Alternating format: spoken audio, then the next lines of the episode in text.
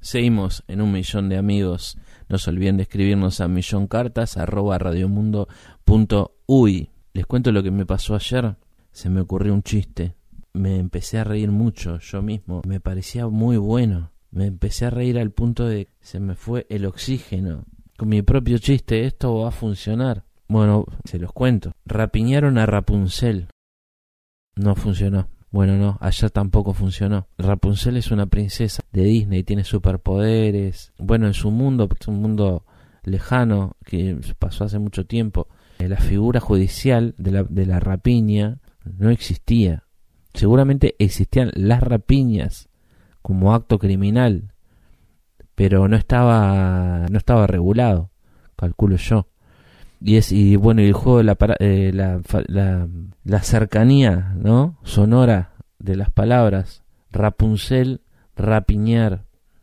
Me pareció me pareció que esas dos cosas iban a funcionar juntas.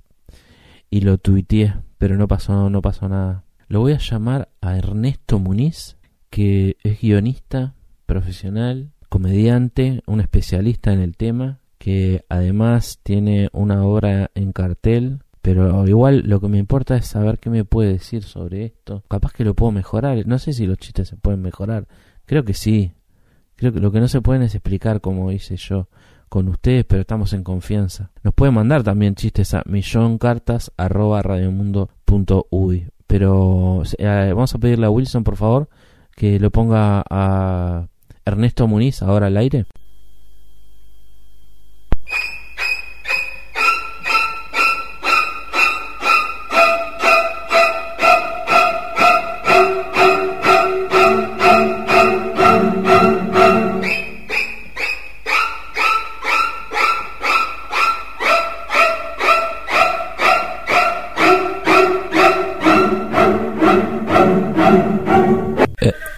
Muniz.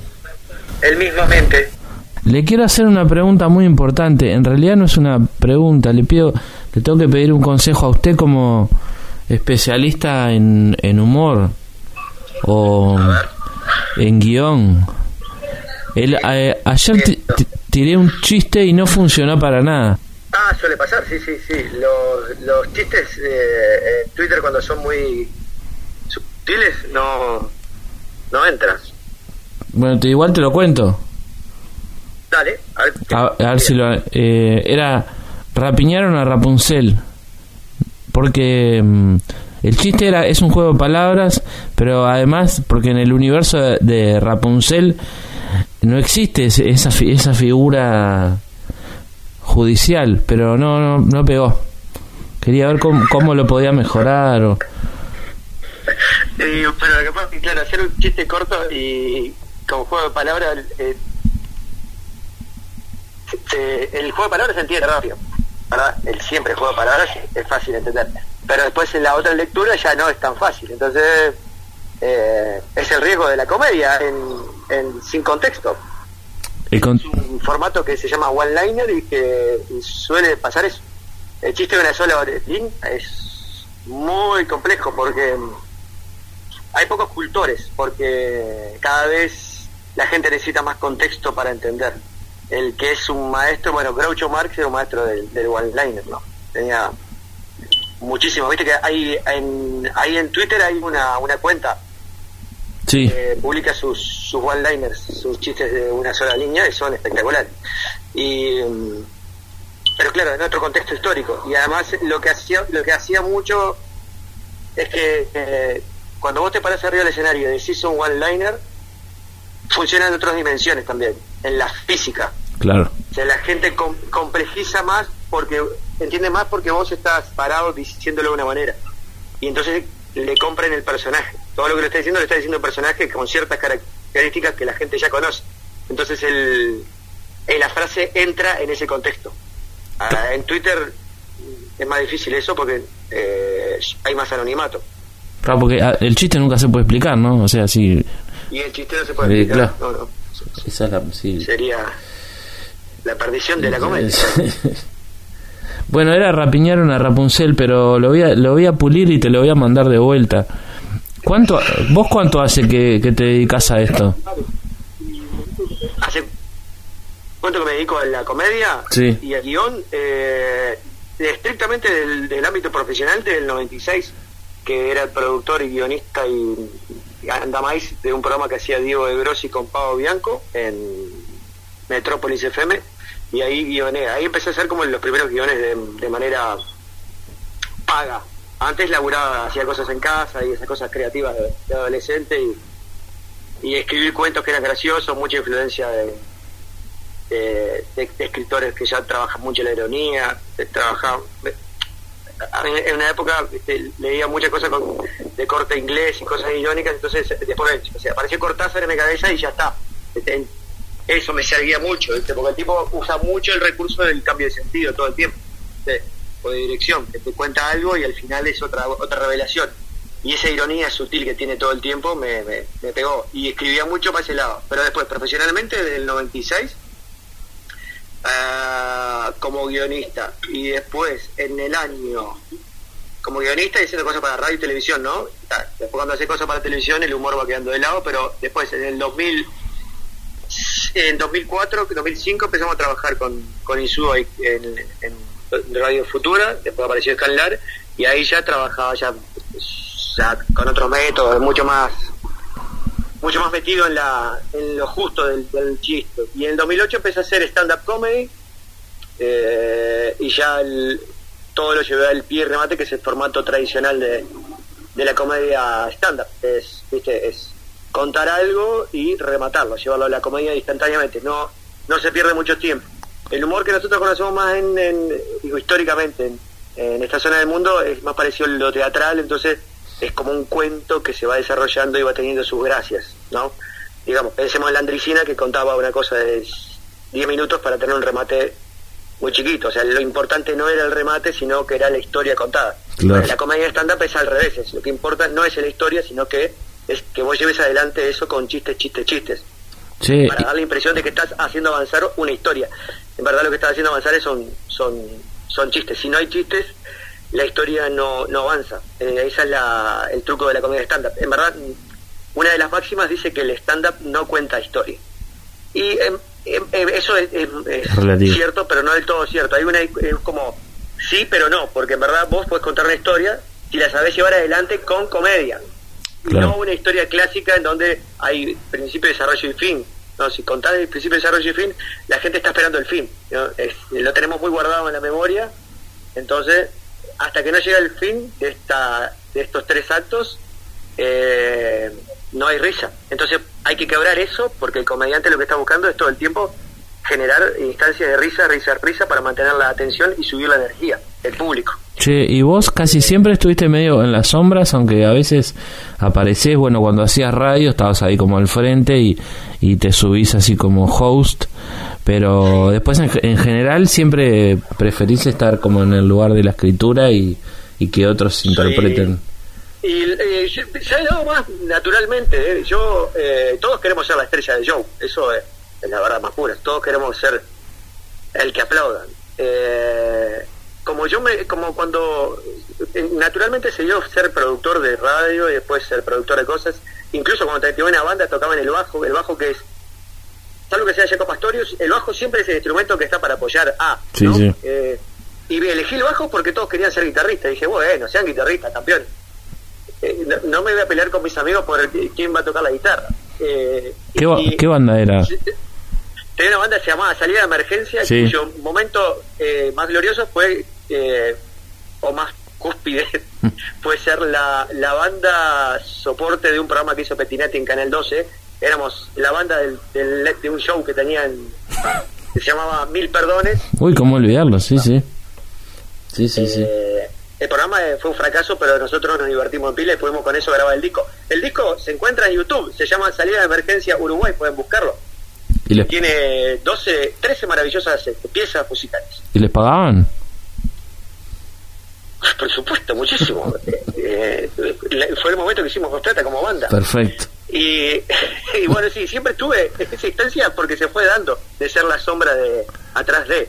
Y de hecho, cuando con, con Insúa laburamos juntos primero co- como los dos haciendo conducción y después yo metiendo personajes y después cuando llega a escalar yo me quedo haciendo personajes hasta que Escalán se va, pero eh, es, es, como un tercero en discordia, que es un lugar que también me genera mucha comodidad, porque en verdad el que tiene que, llevar adelante el, cuento es otro y la comedia entra y pega y se va. Es, como cuando están en una generala peleándose, un montón de gente. Eh, yo soy siempre era el más chico de la barra, de hecho, siempre era el más chico porque era físicamente y además era el más chico de edad. Así que lo mío era estar atrás al alpiste para ver dónde podía meter una, porque si me iba a pelear eh, contigo, por ejemplo, iba a perder porque son mucho más grandes que yo. Eh, hay que saber las herramientas que uno tiene para llevarse en la vida. Y un poco, un poco todo eso te va condicionando a tomar algunas decisiones eh, sin saberlo. Pero la verdad que yo, por ejemplo, con el stand-up, lo que me pasó con el stand-up que nosotros dijimos el género uruguay, como, este, el género como tal, académicamente, estudiándolo, yendo a clase y todo lo demás. Claro, yo soy culpable de un montón, bueno, no sé, el culpable no, sos el responsable de que un montón de gente que anda a la vuelta ¿no? esté, esté triunfando. Eh, me, siento muy orgulloso de todo eso. Eh, no de todos, pero me siento muy orgulloso de todo eso. Eh, eso fue una de las situaciones. Que al traer el stand-up acá, trajimos unos docentes argentinos, Alejandro Angelini, Diego Weinstein, eh, Rocco, que en verdad es uruguayo, pero hizo su carrera en Argentina, eh, y Hugo Fili, y lo que yo fui aprendiendo de todos ellos y formándome, y entonces mi rol fue, naturalmente, fue que esto debía continuar, y todos los docentes nos decían lo mismo, no es viable que nosotros sigamos viniendo porque no tenemos tiempo y porque económicamente era imposible traer todas las semanas a un profesor trayéndolo en avión y todo lo demás cuando Pluna existía y, mantener eso siendo una ecuación económica positiva. Así que era natural que yo iba a ser el docente de eso. Así que me preparé desde el primer, desde el primer curso para subir el escenario, para entender lo que, lo que me estaban enseñando, para poder eh, compartirlo con los demás, con los siguientes alumnos. Así que eso también me puso en un lugar que es, bueno, voy a enseñar esto para que esta disciplina continúe. Porque la otra opción fácil era ir a Argentina a hacer un curso de stand-up y volver a Uruguay y ser el, el único haciendo stand-up Uruguay. Eso eh, te puede ser parecer genial para tu ego, pero es una mentira, no funciona como género. O sea, el género funciona cuando hay más gente practicándolo. O sea, las generaciones artísticas funcionan cuando hay un montón de gente alrededor de, pensando en, la cosa, discutiendo sobre el hecho, se sube al escenario, se discute, se vuelve a reescribir, se plantean situaciones donde ves el espejo del otro diciendo algo que vos podrías decir y en ese lugar de competencia natural del, talento empieza a surgir lo que se llama una corriente artística. Y bueno, yo me di cuenta enseguida que no había forma de hacerlo de otra manera que no era poniéndome en ese lugar. O sea, ¿Cuáles son, ¿cuáles son los...? Al tiempo, uno siente que, que si yo hubiera tomado otras decisiones, capaz que estaba yo arriba del escenario y triunfando y no ayudando a otros a triunfar. Pero eh, habría corriente artística llamada stand-up comedy hmm. eh, si hubiera tomado esa decisión. Eh, esa historia no la puedo contar, pero la que yo estoy contando es esta que en la que tomé la decisión de ser docente de, stand-up por muchos años priorizando eh, el, género. ¿Cuáles son los chistes que más te gusta escribir, aunque sepas que no funcionen o que no, no sean a priori los más efectivos? ¿Cuáles son los que más te gustan? Los, one-liners son los mejores, ¿verdad? Son la, es la perfección de la comedia. La, comedia stand-up se basa en la palabra. Es el, el principio del stand-up comedy es es hablar con la gente. O sea, en verdad todo lo demás, el aditivo del cuerpo, moviéndose, diciendo cosas, viene después, este, primero de forma eh, intuitiva y después de forma más académica cuando estudias eh, cosas de danza o cosas de teatro que tienen mucho más manejo del cuerpo. Pero entonces, la perfección del discurso de la comedia es el one-liner, que es el chiste de una sola línea, en donde todo lo que decís se resuelve en una oración muy breve que dice cosas muy poderosas. Este, hay, le recomiendo, no me escuchen a mí, le recomiendo que, que, busquen a Woody Allen o que busquen a su, uno de sus padres que es Groucho Marx, que son los maestros de la palabra breve diciendo muchas cosas. O sea, Woody Allen decía esa, frase de, por ejemplo, no puedo escuchar a Wagner porque me vienen ganas de invadir Polonia. es una situación que en donde en muy poco espacio te dice muchas cosas. Hay mucha eh, construcción de idea detrás de eso. O sea, no, no, no puedes entender eso sin saber historia, entender eso sin saber un poco de lo que pasó con los judíos, de lo que era Wagner para, para los nazis. Toda esa información está dada en muy poco, en un renglón. Este, eh, esa es la perfección, pero claro, para eso necesitas un público que tenga una, formación para que entienda esa, ese, ese chiste, esa información llevada a la comedia. Eh, y bueno, uno puede ir formando su público, yo sí estoy a favor de eso, pero en el proceso eh, podés quedar muy solo tratando de que te entiendan chistes que son eh, muy, no quiero decir inteligente porque en verdad todo el humor es inteligente, pero que llevan demasiadas capas de, información. More, More, Robert More, ¿es tu actor fetiche? Es, eh, me siento, soy el, eh, me siento Fellini eh, frente a Maestro. sí. Mirá la comparación que el tipo es al tipo. Robert, Robert es un, es un tremendo actor y es muy dúctil y tienen la particularidad que no tienen otros actores que vienen de, de formación teatral, que no le tiene miedo a la comedia.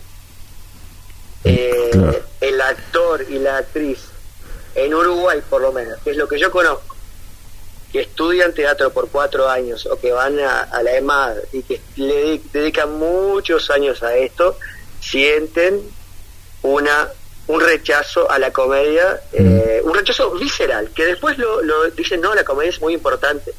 Sí, eh, así, modositamente. En cambio, Robert es un tipo que no tiene miedo a, las. Bueno, al ridículo está clarísimo que no, y no tiene miedo de reír como parte de las formas artísticas. Claro. Y eh, en Uruguay, eh, particularmente, en, la risa ha sido sucumbida desde por lo menos el 73.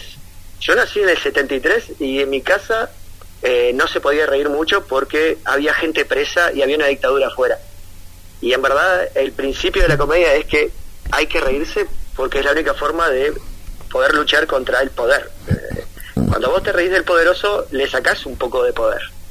Este, por lo menos en tu, en tu, en tu emoción interna. Y eso te hace un poco más vivo en la existencia, o sea, te hace vivir un poco más.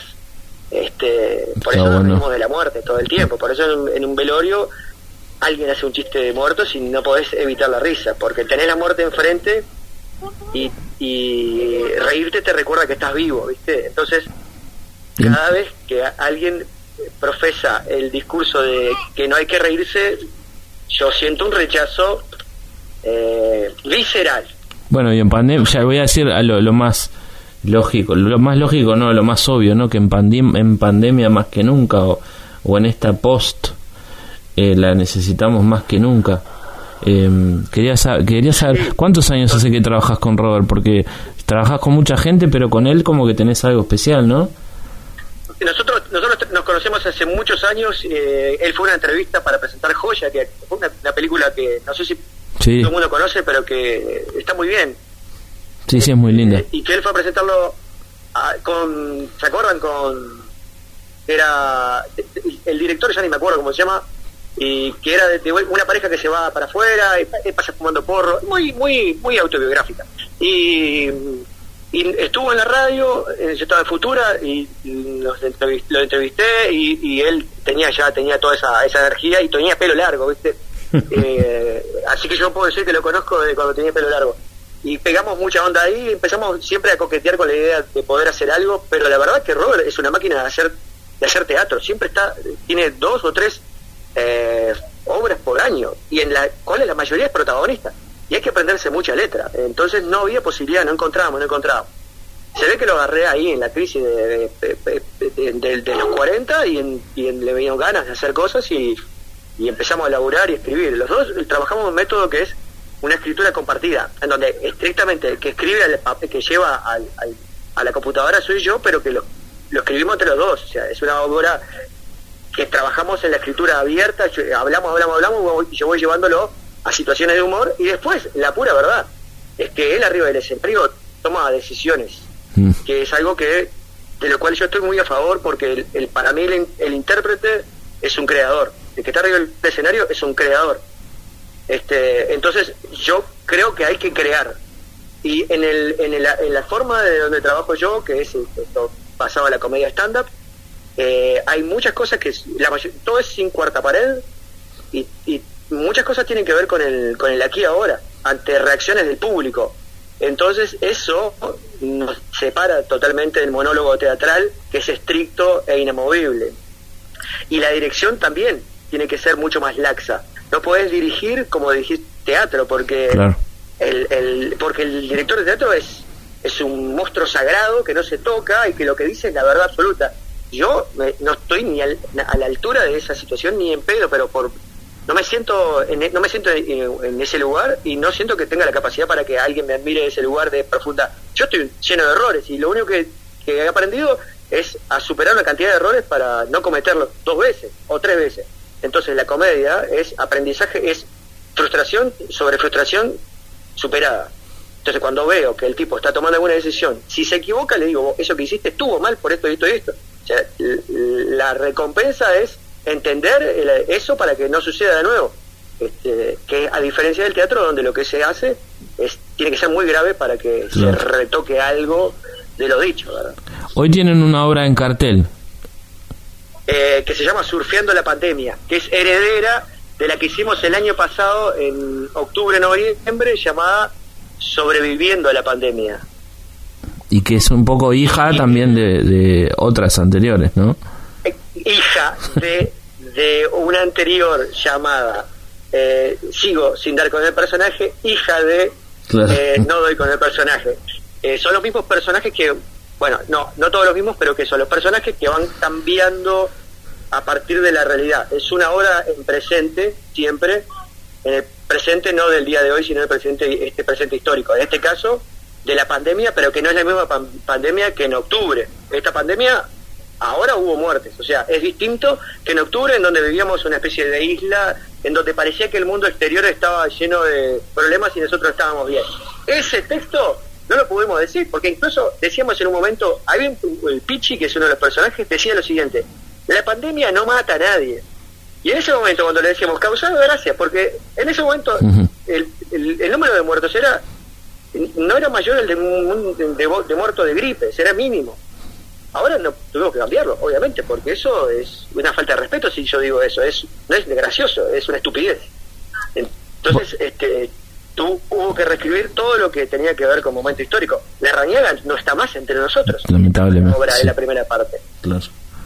Con el laricóptero y todo lo demás. Y no podemos poner eso. Ya, nosotros nos adaptamos todo el tiempo al presente. Por ejemplo, el otro día se escapó un, un narco de Colonia hasta el otro día solo hablábamos Moravito y el otro día ya lo, lo sumamos. Estamos muy presentes en, el, en el, la cosa eh, y eso le da una frescura, una, una realidad eh, total. Después está la parte más simbólica sobre el que se vive del texto, que eso se mantiene siempre presente, pero la, la parte del, del, día a día está ahí, ¿viste? Porque porque nosotros trabajamos de esa manera, nos, nos, nos entretiene, nos divierte eh, estar estar actualizados. Somos tuiteros haciendo teatro, no mentira. No, quiero insultarme como, creador. No, venías muy bien, venías muy bien, eh, todo un, hilo argumental hermoso, serio. Me dejé llevar. Bueno, ¿cuándo, cuándo, se, ¿cuándo se los puede ver? Bueno, vamos a estar. El, estábamos el, el 2 de septiembre, pero juega Uruguay, parece. Ah. Digo, parece. Nosotros cuando pusimos las fechas, eh, nos fijamos en el calendario FIFA y no tenía partido Uruguay. Pusimos el 2 de septiembre y al, y al otro día salió que Uruguay no jugaba el 3, sino que jugaba el 2. Entonces lo cambiamos para la siguiente fecha posible, era también era un problema y encontramos el sábado 11 de septiembre. Es una linda fecha, ¿verdad? Eh, sí, sí, sí, sí, eh, hacemos el 11, 11 de septiembre a las 20 horas en Nueva Función. la verdad que el mundo, el, el, la dinámica actual de los, de los teatros no es como en el teatro clásico que uno tiene una temporada de tres meses y va viendo. Eh, en Movie y en Magnolio y en las salas comerciales lo que sucede es que tenés fecha, te dan dos fechas y si, si llenaste bien, sumamos otras fechas eh, y no a priori para que vayan salas vacías. Y después de la pandemia, además, hay mucha gente desesperada por subir a la sala y entonces ellos no, no pueden estar dándonos a nosotros ni a nadie, ¿eh? se van dando funciones, se arma, se, termina de vender esta cosa y te dicen, bueno, armamos fecha para la siguiente Y es todo así. Entonces también esto, que es importante porque el público de Robert viene del teatro, que, que, se acostumbran a, ah, lo veo a la próxima función. No sé si hay una próxima función. Claro. La próxima es el, el 11 de septiembre. Después de esa no sé cuándo es la otra. Ojalá que haya otra. Hasta que no se agote no hay otra. Eh, siempre es la última. El, tiempo presente siempre es la última. Es todo lo contrario a Jaime, ahora que pienso, ¿no? sí, es verdad que siempre, siempre es la siguiente. Y, y siempre es igual. Y siempre es igual. Bueno, Ernesto, muchísimas gracias. Voy a seguir trabajando el chiste que te comenté y los voy a ir a ver. Em, así que 11 de septiembre y el teatro es el teatro uh, Under Movie, la sala de la sala de abajo de Movie en Montevideo Shopping. Bueno, ustedes saben dónde queda Montevideo Shopping. Y la sala Under Movie que es hermosa porque es una sala que tiene está abajo y cuando está abajo mejor. Eh, sí, está buena siempre estar subterráneamente es mucho más mucho mejor. Sí tiene su no sé su bueno su correlato además con la historia de, de, la comedia no los subterráneos siempre, en los, siempre, en sótanos. Son medio como bichos la verdad. ¿por qué te dejaste el pelo largo? porque tengo 47 años y tengo pelo.